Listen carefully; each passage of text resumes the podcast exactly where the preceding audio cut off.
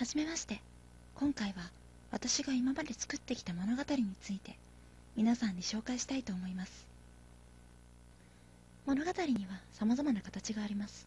一般的には小説や絵本漫画などを指しますが私はイラストや音楽動画など様々なメディアを利用して一つの話を作り上げています。まずはじめに小説を書きそこからイメージした音楽を作ったりパワーポイントで映画の予告のようなものを作ったりもします。日々読書や授業を通じて表現の仕方を身につけたりパソコンの使い方を学んだりして常に新しいメディアの形を創造しようと奮闘しています。そして今回私がどのような物語を作っているかを知っていただくためにパワーポイントで紹介するためのプロモーションビデオを制作しました。動画の形式になっていますが元は全てパワーポイント一つで作られたものです。簡単に物語の紹介をします。タイトルは「氷の願望」ある館に住む家族を亡くした少女が6人の人生を集めこの世で最も恐ろしい恐怖を生み出そうとするものです。なぜ少女は恐怖を生み出したいのか6人の関係はどういったものなのかなぜその6人でなければならなかったのか。あらゆるキーポイントをあちらこちらに散りばめています。少女の狂気と6人の人生の秘密を読み取ってみてください。美しいピアノ曲とともに。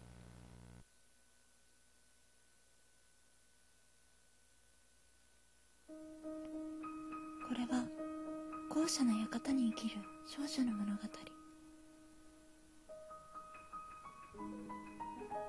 少女は渇望する。背徳的に純粋に。それは少女にとってはただの遊戯一人目の犠牲者。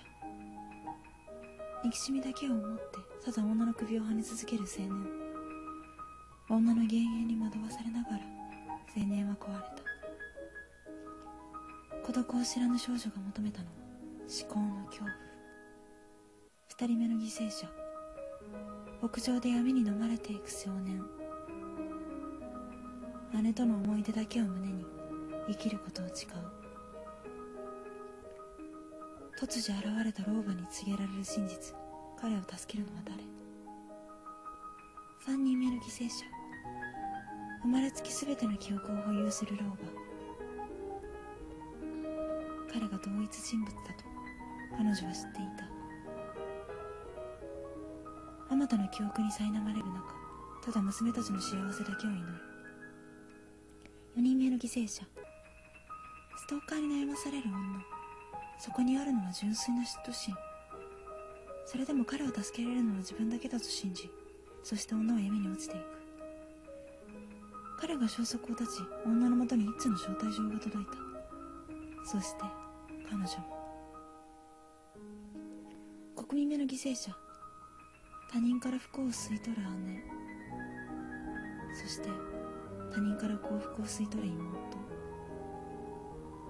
二人は決して幸せにはなれない。相入れることはない。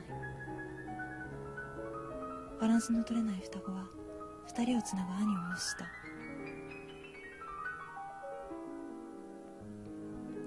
してまだ見ぬ6人目の犠牲者は孤独を知らぬ少女へ父の最後の言葉6人目の少年は静かに言葉を紡ぐ。そして少女の遊戯が始まる。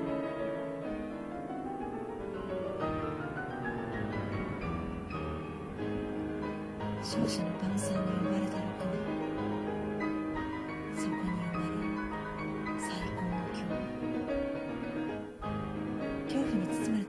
少女は何を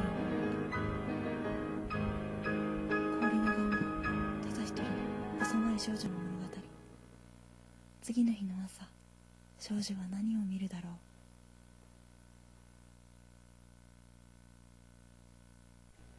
いかがでしたか？物語の内容はつかめましたか？